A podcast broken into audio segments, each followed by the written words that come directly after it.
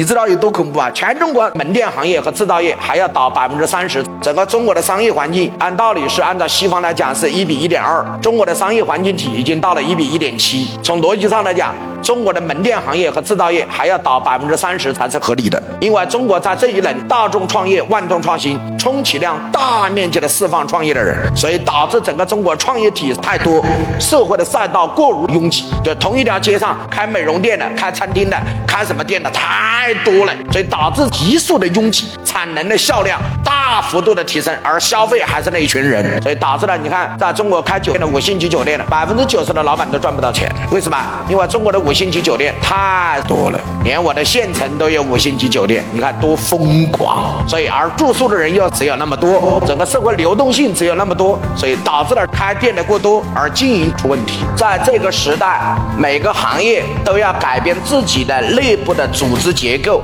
和外部的商业模式。哎，各位同意吗？不你多强大，只要你没有改变内部的组织结构和外在的商业模式，你的企业的发展一定是受到。限制的原因，就是因为外在的整个社会环境和需求发生了根本性的改变。今天所有的老板要重新创业。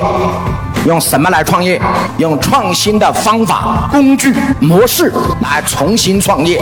我已经把它总结出一套可操作、可落地、可应用、可变现的这套东西出来，你只需要往里面装就可以。所以王老师直接讲落地的步骤，你回去照搬照套就可以了，不需要你再次什么创新修改，你只需要按照这个做，你拿去就可以用。推荐你学习左下角这套王聪老师亲自讲的商业模式的实战课程，王老。师直接把落地方案给你参考，拿回去就可以借鉴和使用。